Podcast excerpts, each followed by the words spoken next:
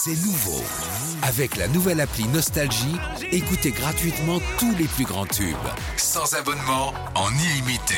Plus de 250 radios. 250 radios. Parce que chez nous, la musique restera gratuite. 100% gratuit. La nouvelle appli Nostalgie, partout avec vous. Liste. La liste. La liste. La liste de Sandy sur Nostalgie. C'est bientôt le retour des vides-greniers. C'est vrai qu'ils avaient disparu avec le Covid et tout. Euh, Quand t'adores te balader dans les vides-greniers, tu nous racontes ça. hein Bon, moi j'adore faire les vides-greniers déjà, mais en tant que vendeuse, tu sais, je prépare euh, bien tout la veille, mes planches, mes tréteaux, mes petits cartons avec les prix. J'arrive le matin à 6h du mat pour tout installer. Je me fais un beau stand, je me dis, ouais, ça va cartonner. Sauf que souvent, bah, la météo en a décidé Oui. autrement. hein. Il se met à flotter à 8h, à 9h tu remballes, à 10h t'es chez toi devant euh, tes affaires trempées. C'est pas un vide-grenier, c'est un bide-grenier. hein. Quand vendeur aussi sur un vide-grenier, il y a des fois tu tombes sur euh, des gens qui sont pas connectés avec la réalité. Hein. L'autre jour, moi je fais une brocante, je vendais des, colliers à 1 euro.